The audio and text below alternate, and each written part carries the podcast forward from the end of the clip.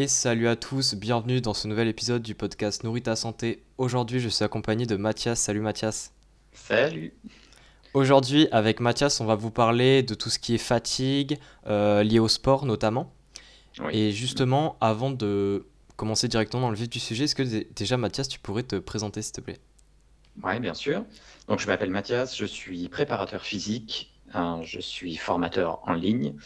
Donc, je coach et je m'entraîne et je forme les coachs à comprendre un petit peu mieux comment on utilise la littérature scientifique dans le cadre des sciences du sport ou dans le cadre de leur coaching directement. Mm. Donc, euh, mon domaine de compétence est euh, essentiellement là. Et je viens d'un master euh, STAPS, ni plus ni moins, et j'ai eu la chance d'intégrer d'intégrer plutôt les laboratoires de recherche.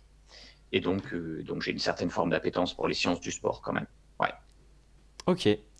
Et euh, justement, aujourd'hui, euh, bah, vu que toi, de toute façon, tu tournes tout le temps autour du sport en général, tu vas nous parler justement de fatigue. Et Mhm. euh, la fatigue, c'est un mot qu'on utilise tous dans la vie courante, mais euh, concernant vraiment le sport, notamment, après on va en parler plus, mais est-ce que tu pourrais nous définir ce que c'est que vraiment la fatigue en fait? Ouais, bien sûr. Donc, ouais, comme tu l'as dit, on n'utilise pas le mot fatigue dans le cadre courant, donc de la, dans le cadre quotidien de la vie de tous les jours, de la même façon que l'on utilise le mot fatigue dans le cadre des sciences du sport. Dans le cadre des sciences du sport, si je dois te lire une définition qui a été donnée en, en 2016 par deux chercheurs, un chercheur qui s'appelle Roger Enoka et un autre qui s'appelle Jacques Duchâteau, qui est belge, ils la décrivent euh, de la manière suivante. La fatigue dénote une réduction des fonctions physiques et cognitives à partir d'une- d'un exercice entraînant une altération des performances motrices jusqu'aux sensations d'épuisement et de faiblesse accompagnées de certaines conditions cliniques. Donc cette, euh, cette définition de la, de la fatigue par Roger Enoka et Jacques Duchâteau, elle est assez large. Mais c'est pas un mal, parce qu'en réalité, le mot fatigue, il est large en tant que tel. Les phénomènes qui composent la fatigue sont larges. Et ça va de la description d'un individu au cours d'un effort euh, par euh, sa perception de l'effort, justement, qui a tendance à augmenter, ce qui peut donner une, ce qu'on appellera un état psychologique. Et d'autre part, on peut observer une diminution de la production de force maximale, on peut observer une diminution des capacités de maintien d'un effort au cours du temps, et ainsi de suite. Donc en fait, il y a plein de marqueurs qui peuvent nous aider à, définir ce qu'est la fatigue. Donc globalement, la définition de Roger Enoka et de Jacques Duchâteau, elle est large, mais euh, pour le moment, c'est à peu près la meilleure dont on dispose pour définir ce qu'est la fatigue au sens euh, général du terme et celle qu'on peut retrouver à peu près tout le temps dans le cadre de la performance sportive. Ok. Donc, euh, ouais, je, je pense que de toute façon, la définition parle pas mal aux gens, et même si elle est large, on arrive quand même à un peu retrouver euh, souvent Mhm. ce qu'on sous-entend par la fatigue, dans certains sens. Ouais. Et justement, cette fatigue-là, et notamment parce que là, on est vraiment dans le cadre du sport, quelles sont les origines possibles euh, de la fatigue?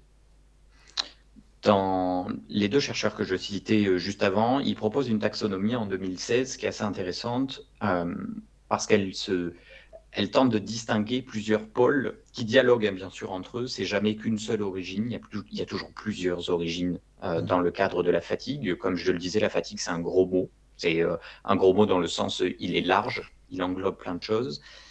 Et il y a deux sous-familles que Jacques Duchâteau et Roger Denoka distinguent. C'est d'une part ce qu'on appelle la fatigabilité perçue par l'individu lui-même, et d'autre part ce qu'on appelle la fatigabilité des performances. Et ça, c'est quelque chose qu'on peut mesurer, entre autres, par des données objectives, et notamment des données physiologiques.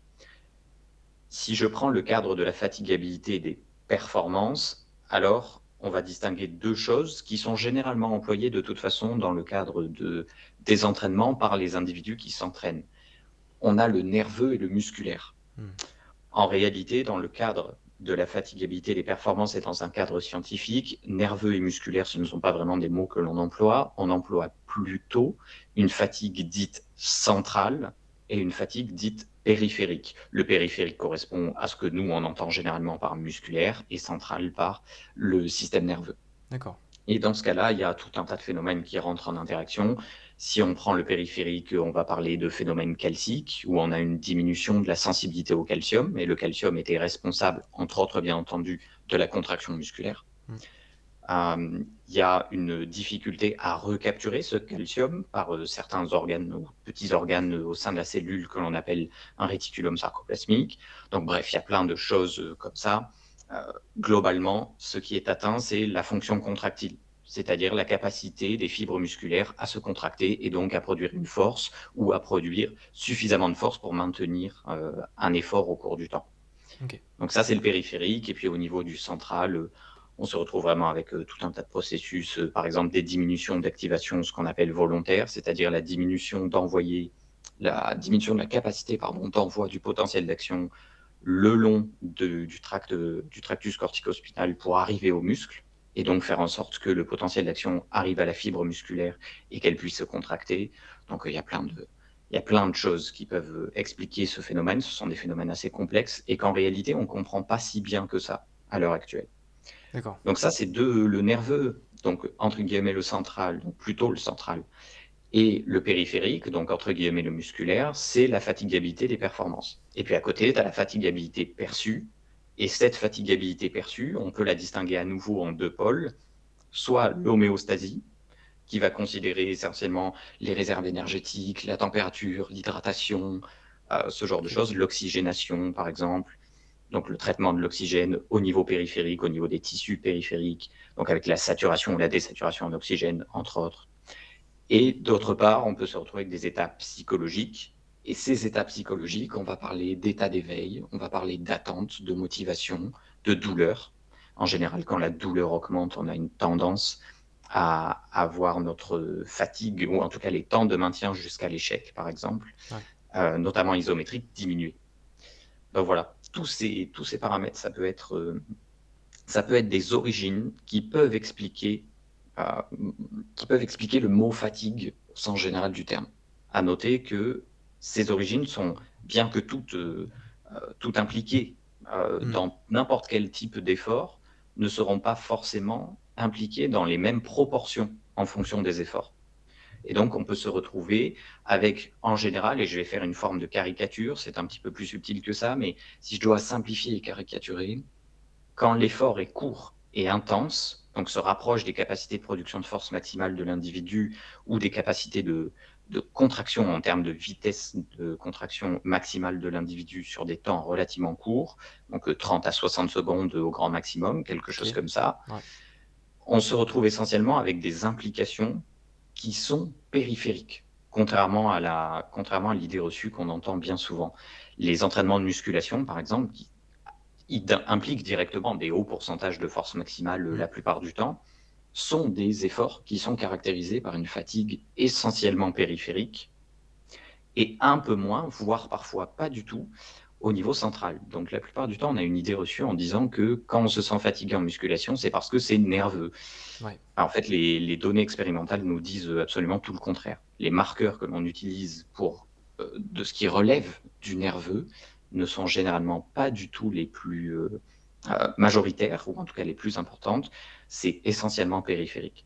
Et puis, en, se dirigeant vers des efforts qui sont de plus grande durée, avec des intensités un peu moindres, alors la place du périphérique a une tendance assez euh, forte à diminuer, voire carrément à être la moitié en fonction des, certains marqueurs que l'on peut observer.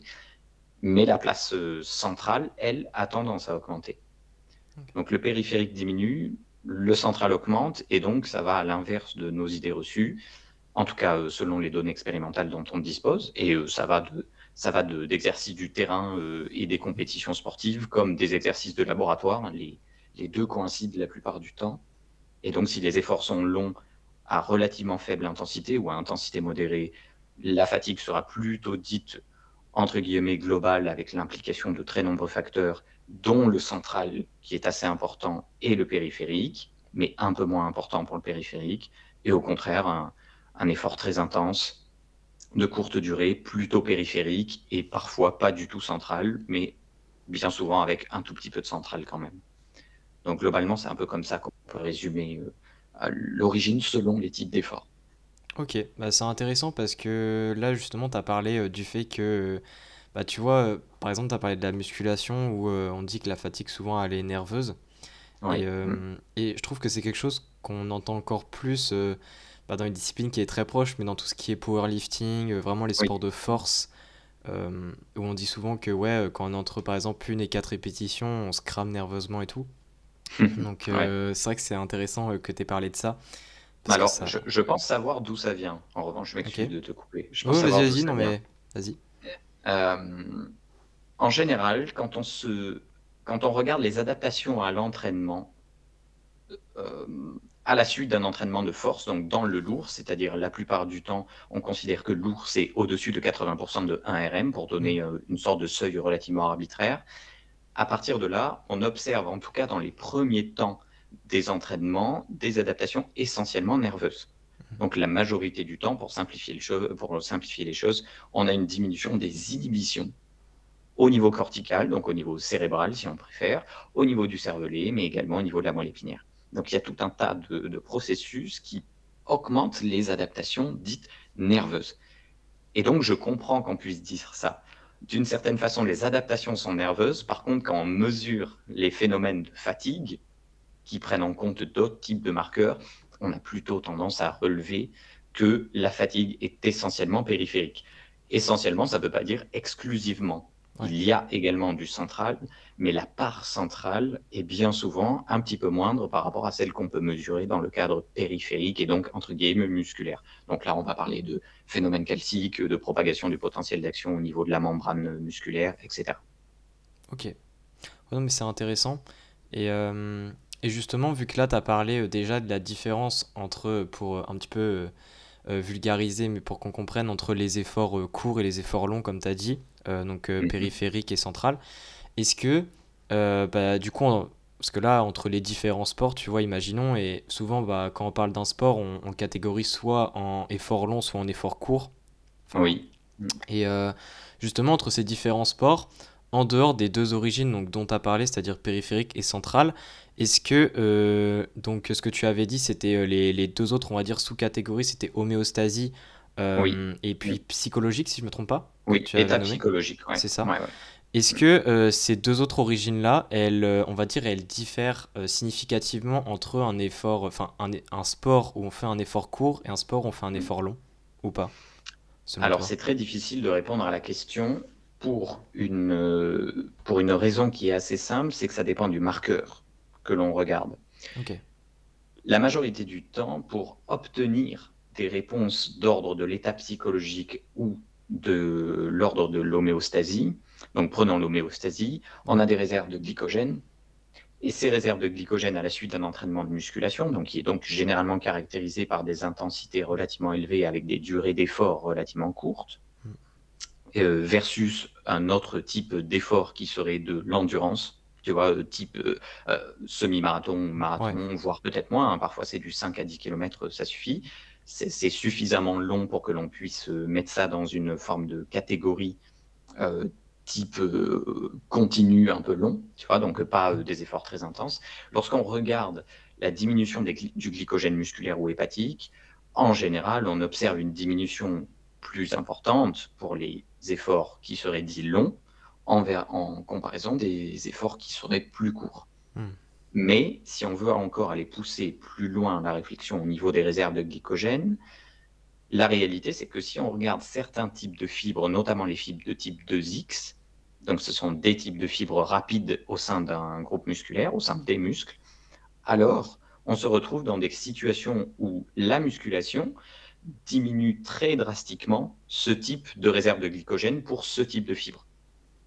Donc en fait, il y a une forme de subtilité à avoir, tu vois, par exemple, avec les stocks de glycogène. Donc oui, a une tendance à moindre, dans une moindre mesure, à diminuer les stocks de glycogène, mais en réalité, cette diminution des stocks de glycogène est assez précise. Hmm. Et donc, euh, ça dépend ce qu'on regarde. quoi. Est-ce qu'on regarde global, euh, donc la diminution des stocks de glycogène au total, ou est-ce qu'on regarde euh, précisément sur certains types de fibres? Donc ça, c'est d'une part. Sur l'état psychologique, c'est difficile à dire également.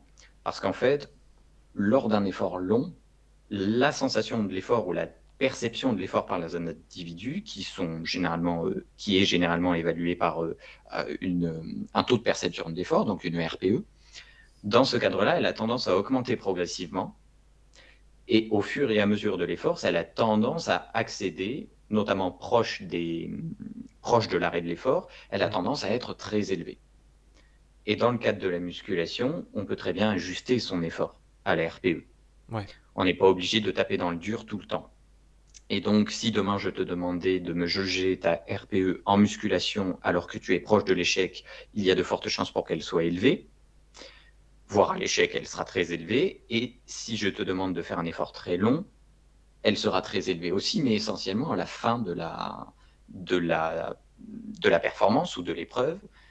Quoique cela dépend aussi du type d'épreuve. Il y a parfois des pics et on peut faire redescendre la RPE et ainsi de suite. Mm. Donc elle peut varier au cours de l'effort.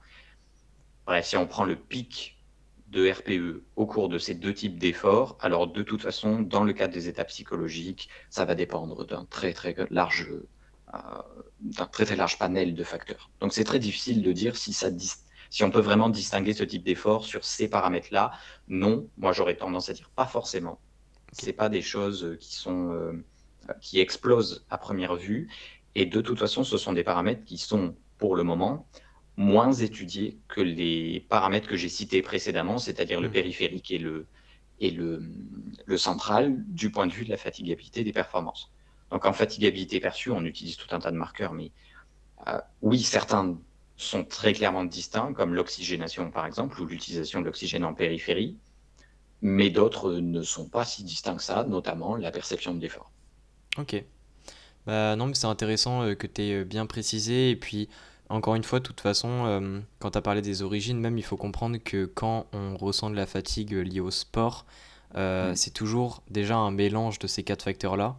Et, Tout à fait. et en fait, ce qui change, c'est vraiment cette histoire de proportion mm. entre chaque facteur et que ce soit aussi bien lié au sport qu'on fait, donc notamment tu as distingué sport long et sport court, enfin en termes de, durée. Oui, ouais, ouais. Et, euh, et, aussi entre du coup l'individu, euh, notamment euh, l'état psychologique qui, je pense, diffère pas mal d'un individu à l'autre. Ouais, tout à fait. Ouais. Bah, là, ensuite, tu vois, même si on prenait par exemple des types d'efforts qui seraient en partie entre les deux, que l'on pourrait dire intermittents. Mm. Donc là, on serait plutôt sur les sports collectifs où en fait il y a un nombre d'actions assez important qui alternent entre les faibles intensités et les hautes intensités. Donc si on prend un, du basket ou du foot, euh, typiquement, euh, il va falloir dribbler, il va falloir tacler dans le cadre du foot, il va falloir tirer, il va falloir sauter, il va falloir changer de direction, etc. Donc, mm. toutes ces actions motrices ont un coût sur la fatigue neuromusculaire, bien entendu. Et dans ce cadre-là, c'est pareil, on a plutôt tendance sur ce type d'effort à observer une fatigue, si je reste dans le cas de la fatigue des performances, plutôt périphérique et un peu moins centrale. Donc, tu vois, c'est assez, marrant de voir qu'on aurait peut-être une tendance à admettre que le foot est un, est un type d'effort euh, long, endurant, etc., parce que les distances parcourues sont assez élevées. Mais c'est pas tout à fait vrai. La, les supports, en tout cas les, les analyses GPS que l'on, dont on, qu'on utilise très largement à l'heure actuelle dans le sport de haut niveau notamment, nous indiquent plutôt que c'est un sport intermittent. Et lorsqu'on se met dans ces situations-là de sport collectif, dans le cas des mesures de la fatigue, notamment des performances, alors on se retrouve avec une fatigue périphérique un petit peu plus importante que la fatigue dite centrale. Ok, ah non, c'est intéressant. Et, euh, et, justement, là, tu nous as parlé plusieurs fois de facteurs, euh, enfin de marqueurs plutôt. Oui. Euh, donc de marqueurs de fatigue. Et du coup, est-ce que, parce que là, tu nous en, tu nous en as cité quelques-uns, notamment la consommation d'oxygène, si je ne me trompe pas. Que... on peut regarder ça, oui. Et est-ce que tu pourrais nous parler, on va dire, de quels sont, on va dire, les marqueurs les plus utilisés dans le cadre du sport hmm. pour euh, justement mesurer euh, la fatigue, euh, entre autres? Oui, ouais, bien sûr. dans ce cadre-là, il va falloir distinguer les mesures que l'on fait en laboratoire et les mesures que l'on peut faire, nous, en tant que préparateurs physiques, sur le terrain. Elles, parfois, elles coïncident. Hein. Il, y a des, il y a bien entendu des choses que l'on peut faire en commun, mais ce n'est pas forcément le cas. Les mesures qui sont en commun entre ces deux, euh, ces deux mondes, on va dire ça comme ça, donc ces deux profils de mesure, c'est le 1RM, par exemple, la capacité de production de force maximale d'un mmh. individu. Ça, on peut le faire à la fois dans le laboratoire avec soit des machines spécifiques, soit directement des machines de musculation, ou sur le terrain, à condition que l'on dispose bien entendu du matériel nécessaire. Donc ça, c'est d'une part. Donc le 1RM, la capacité de production de force maximale, c'est une mesure qui est reproductible, on le sait, il y a des revues systématiques sur le sujet, qu'on soit sur du sportif de haut niveau ou sur du sportif entraîné ou débutant, c'est reproductible. Donc ça, c'est plutôt une, une bonne chose pour nous d'utiliser ce type de marqueur, bien que cela soit insuffisant euh, seul, bien entendu. Hmm. À côté de ça, on peut mesurer la puissance, que ce soit dans le cadre du laboratoire ou sur le terrain, pareil. Donc ça, on pourra utiliser dans le cadre du laboratoire, on pourra utiliser les hauteurs de saut, du tendo, des accélérateurs linéaires, on pourra utiliser des plateformes de force, on pourra utiliser tout un tas de choses comme ça qui nous permettent de calculer, via la hauteur de saut notamment, la capacité de génération de puissance maximale de l'individu. Et sur le terrain, pareil, on peut faire des hauteurs, on peut faire des sauts et on peut avoir éventuellement des accélérateurs linéaires, des, gyroscopes ou des, euh, euh, des transducteurs linéaires, qu'importe, on peut avoir du Tendo, on peut avoir ça. Donc euh, tout ça, ce du, c'est du matériel qui est pas si cher que ça, même si ça reste une certaine somme, mais c'est pas si cher que ça.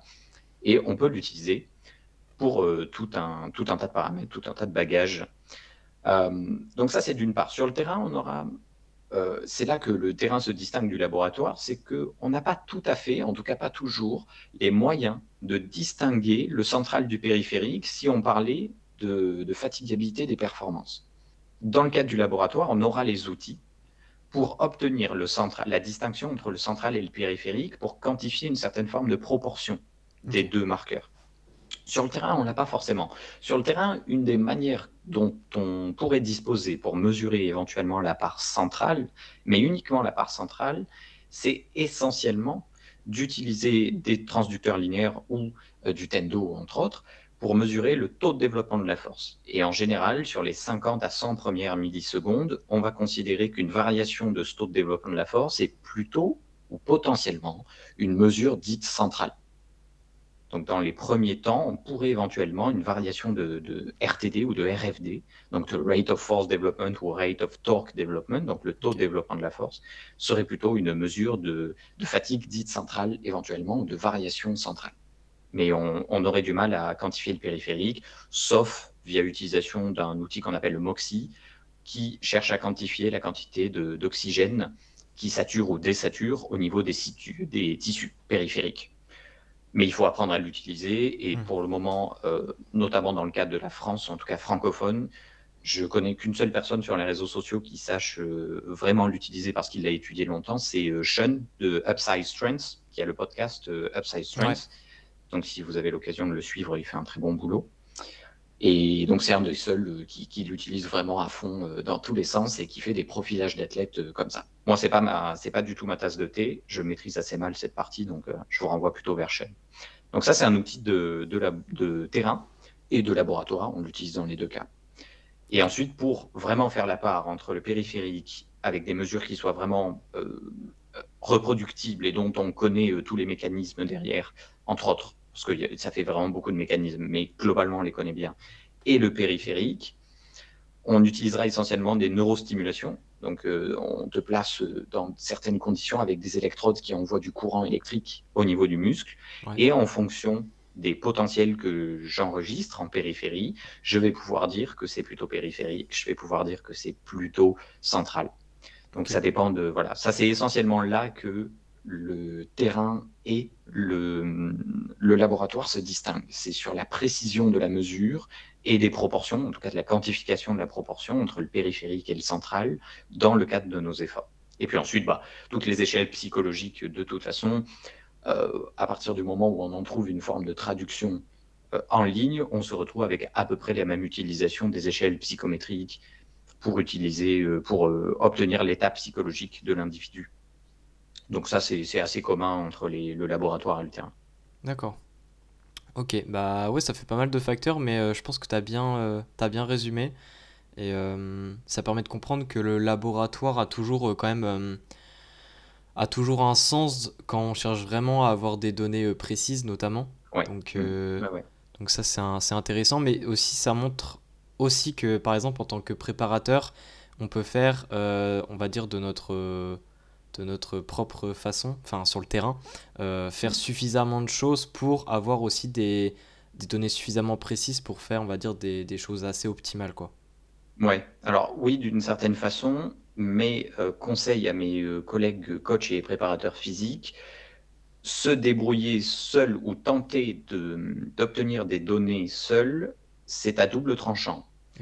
C'est-à-dire que on ne, j'en ferai une formation probablement cette année. J'espère que je ne fais pas la promesse dans le vide, mais normalement, je ferai cette année une formation sur justement les tests et comment on teste? Et c'est d'une importance capitale parce que j'ai déjà fait d'autres formations de certains collègues qui proposent tout un tas de tests. C'est très intéressant, sauf que ces tests n'ont jamais été validés. Hmm. Et c'est un peu le problème. C'est qu'on ne teste pas n'importe comment et on ne teste pas selon les procédures que l'on a envie de tester ou selon le bon sens commun. Il y a en réalité des règles méthodologiques euh, relativement strictes et assez précises pour savoir si un test est valide, c'est-à-dire qu'il mesure bien ce qu'il mesure.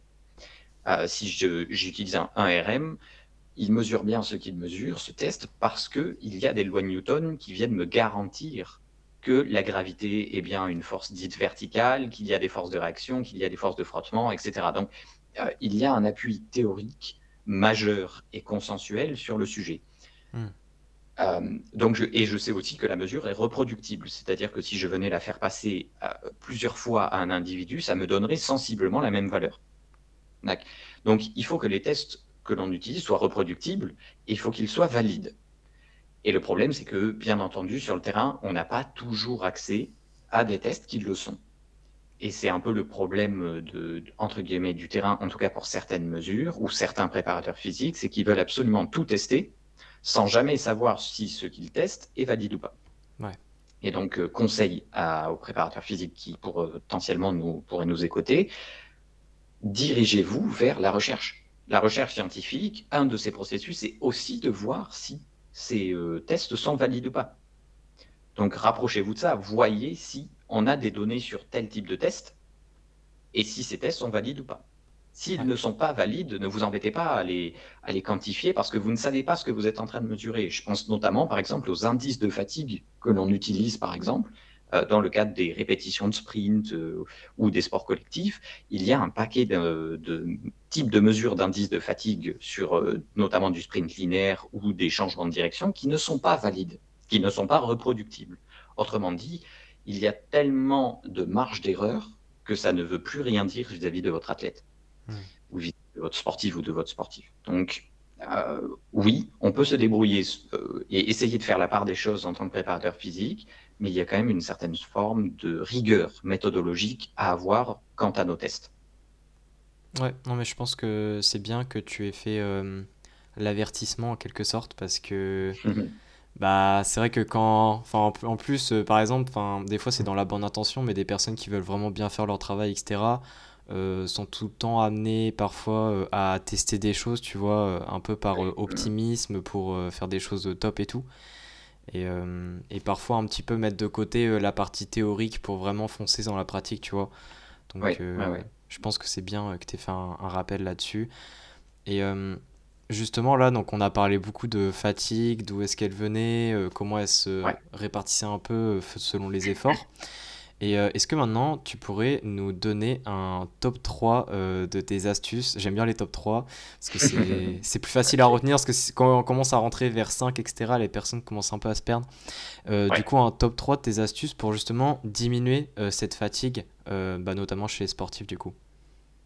Ok. Je vais dire un truc bateau avant de donner trois astuces qui me viennent en tête. bien entendu, la meilleure manière de gérer la fatigue dans le cadre de la musculation, entre autres, mais dans le cadre des efforts au sens général du terme, c'est de gérer correctement la charge d'entraînement des individus dont on a la responsabilité. Et donc ça, ça veut dire quoi? Ça veut dire partir d'une base qui potentiellement pourrait être issue de la littérature scientifique, proposer un programme, et ensuite il faut sans arrêt monitorer ou évaluer, si on veut utiliser un mot, on va dire un petit peu plus français, euh, et évaluer la, certains marqueurs justement de fatigue que j'ai pu euh, citer pour savoir si l'individu en fait trop ou pas assez. Hmm. Et donc, il va falloir trouver une forme de juste milieu. Alors, ce n'est pas un juste milieu pour l'ensemble des individus, c'est le juste milieu pour l'individu duquel euh, tu t'occupes. Et donc, il aura toujours, il aura toujours bien sûr des contraintes personnelles qui pourront faire varier ce juste milieu en fonction des périodes. Et donc, en fonction des marqueurs que l'on utilise, on peut très bien euh, ajuster la charge d'entraînement ou le volume d'entraînement euh, en fonction de, des évaluations Donc ça, c'est Mm. bien entendu, ça c'est le B à bas, tout le monde le sait, mais il me semble que c'est quand même assez euh, important de le rappeler. Ouais. Donc là, si je dois donner trois astuces pour mitiger potentiellement la fatigue, je vais essayer de me concentrer sur le monde euh, sportif que je connais mieux, c'est-à-dire la musculation, les efforts de musculation. Ouais. Euh, J'en ai trois qui me viennent en tête. Le premier, c'est un préconditionnement. Un préconditionnement, c'est faire un effort préalable avant d'attaquer nos entraînements pour que le corps soit adapté à la gestion de certains paramètres de la fatigue. Je pense notamment aux courbatures, qui sont des marqueurs de fatigue, entre autres, ou, euh, ou aux dommages, aux micro-lésions musculaires, ou aux dommages musculaires, comme on les appelle couramment. Et pour diminuer cette sensation de courbature, il y a un truc qui est assez simple, mais qui marche assez bien, et qui pour le coup a une littérature scientifique euh, euh, suffisamment étayée pour qu'on puisse avoir confiance dans les résultats, c'est de faire un préconditionnement isométrique. C'est-à-dire que on peut faire une à deux séries de contractions isométriques maximales sur de grandes longueurs musculaires, deux jours avant un entraînement qui serait dit intense ou pour lequel on n'aurait pas l'habitude de, de gérer ce type d'effort. Ça a une, dans la littérature scientifique, c'est une tendance à montrer que les courbatures sont moindres euh, lorsqu'on fait ce type de préconditionnement par rapport à une situation où on ne ferait pas ce préconditionnement.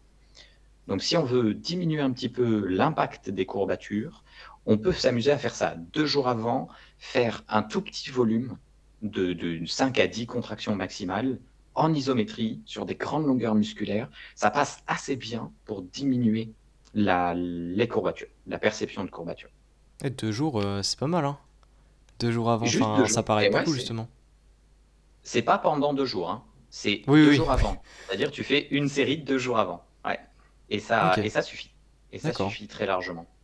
Donc euh, ça peut diminuer de moitié. hein. Donc euh, c'est pas, voilà, c'est pas une astuce euh, qui est à sous-estimer. Il y a une littérature assez, assez intéressante sur le sujet.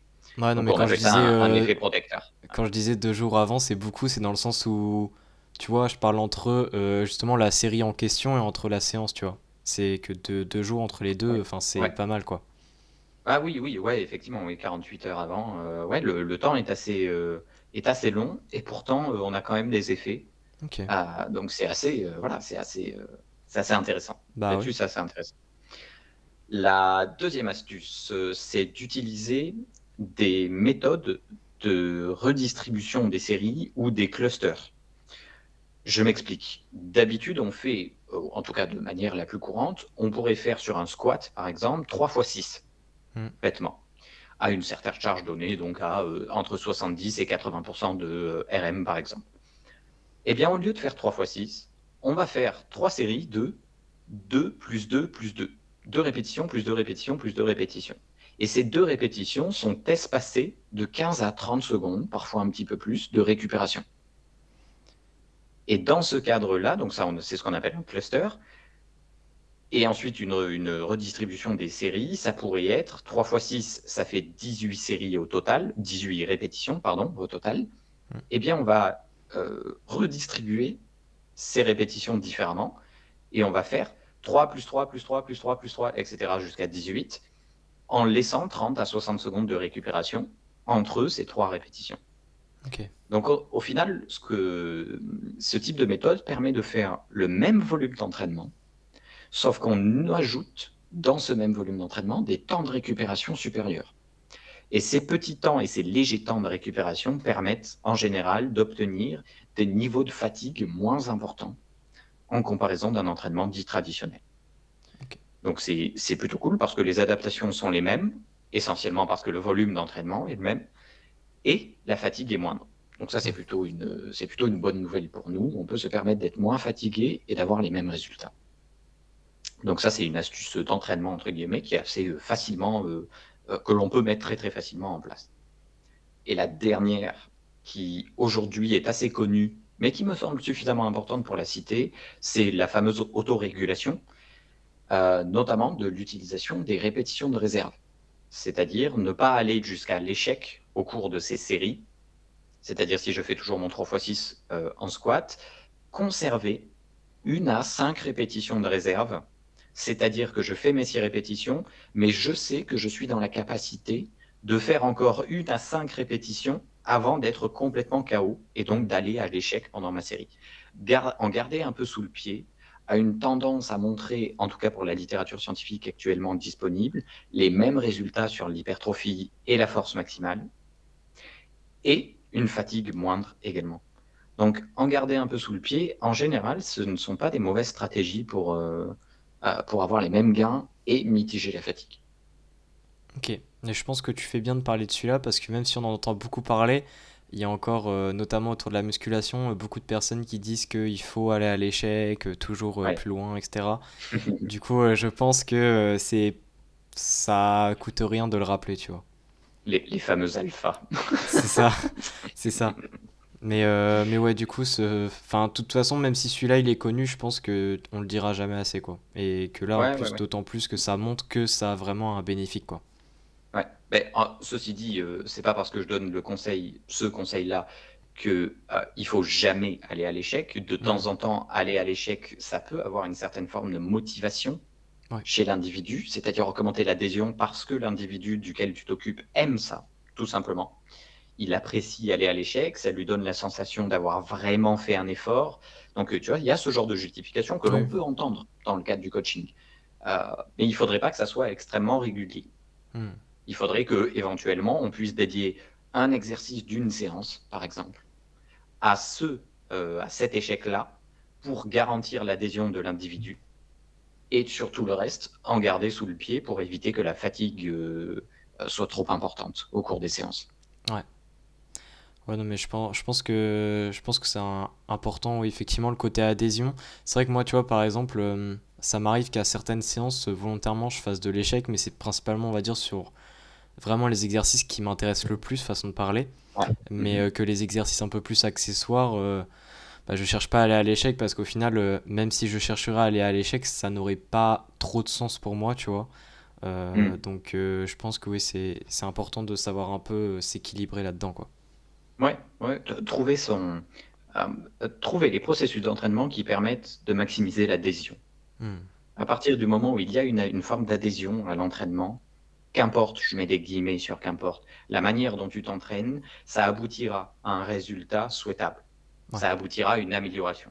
Et donc, il y a certains, euh, certaines petites astuces dans le cadre du coaching que l'on peut utiliser pour essayer de maximiser cette fameuse adhésion.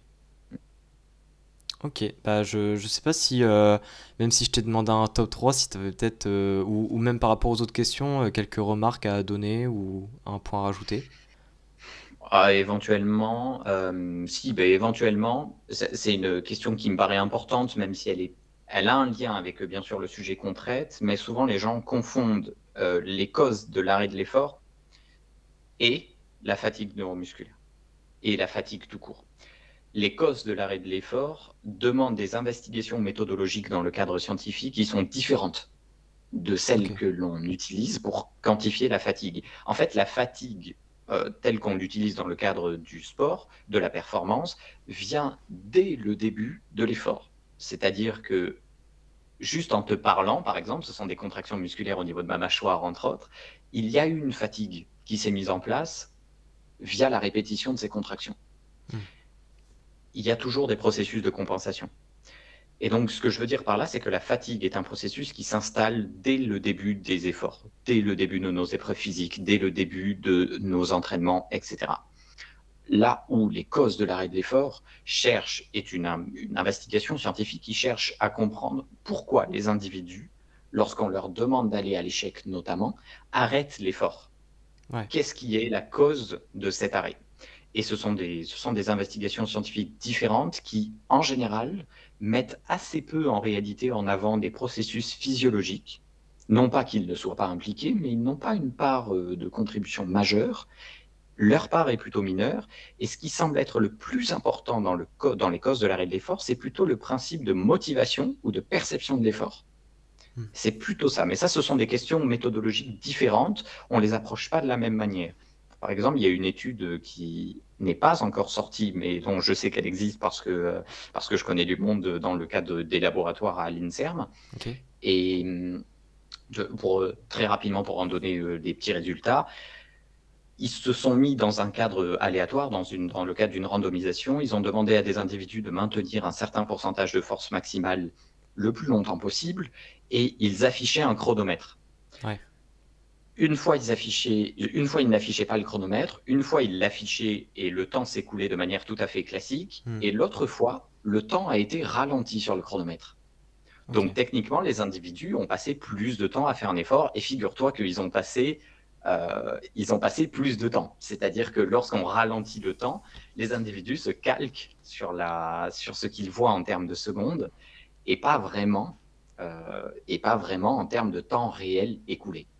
Hmm. Donc on a, c'est la perception de l'effort et la motivation et potentiellement obtenir un feedback sous les yeux qui semble être le, l'alpha et l'oméga, on va dire, de l'arrêt de l'effort et pas forcément certains paramètres physiologiques. Donc ça, c'est vraiment ce type d'étude est absolument essentiel euh, et particulièrement euh, élégante sur le plan méthodologique où on, où on fait un peu, euh, on, perturbe, on biaise la réalité pour que les individus aient une perception du temps écoulé différente. Ouais, c'est vrai que ça, c'est intéressant. Et, bah, peut-être que tu, ne les as pas, enfin, tu connais pas les résultats ou peut-être qu'ils sont pas encore dispo, mais justement entre le groupe des personnes où il y avait le chronomètre affiché et, enfin, temps normal, on va dire, et mm. lui où il n'était pas affiché.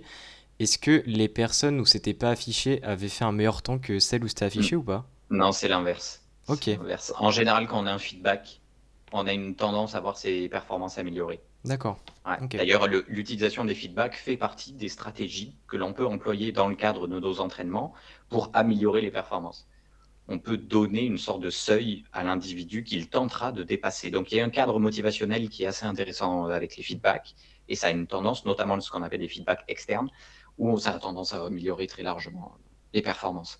Donc ça, c'est plutôt, c'est plutôt une bonne nouvelle. Avoir un feedback sous les yeux, ça a plutôt une tendance à, améliorer les performances pour une bonne partie des individus. Pas tout le monde, bien entendu, mais une bonne partie. Ok, ouais, c'était intéressant. Je pense euh, que tu as fait une petite aparté là-dessus. Je sais pas euh, si tu avais euh, peut-être un autre petit point à, parler ou pas, ou si tu penses avoir fait le tour. Non, je pense que globalement, globalement j'ai fait le tour. potentiellement dire que les causes de la fatigue dans le cadre du sport sont pas ou peu connus.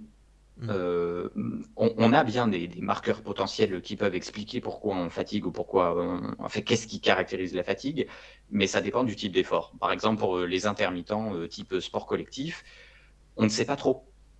On ne sait pas trop parce que pour le moment, les outils qui nous permettent d'avoir accès aux commandes motrices, aux facteurs périphériques, etc., ne sont, ne sont pas ou très peu euh, utilisés. Donc pour le moment, il y a certains paramètres ou il y a certains types d'efforts pour lesquels on ne sait pas trop pourquoi on fatigue. On observe qu'on fatigue, on sait à peu près où on fatigue, mais les causes réelles de cette fatigue sont assez mal connues et assez mal étudiées. Donc il va falloir euh, laisser passer un peu de temps pour comprendre vraiment pourquoi on fatigue dans le cadre, dans ce type d'effort. ok. Ouais, non, mais bah, de toute façon, il y a toujours euh, des choses qu'on ne sait pas et c'est d'un sens ah pour ça que c'est intéressant, tu vois. Mm. Oui, tout à fait. Je suis bien d'accord avec ça. ok, bah écoute, bah, si tu as fait le tour, euh, de toute façon, tout ce qui est euh, tes réseaux, notamment tes formations, etc., je mettrai euh, tous les liens en description. Yes, merci beaucoup. Pour que les personnes puissent aller voir. Et puis, bah, sinon, merci à tous les auditeurs d'avoir écouté jusqu'au bout. N'hésitez pas à aller voir ce que propose Mathias, que ce soit sur les réseaux, sur son site pour les formations, etc. Et puis, puis, on se dit à la prochaine. Yes, à la prochaine. Merci encore. Pas de quoi.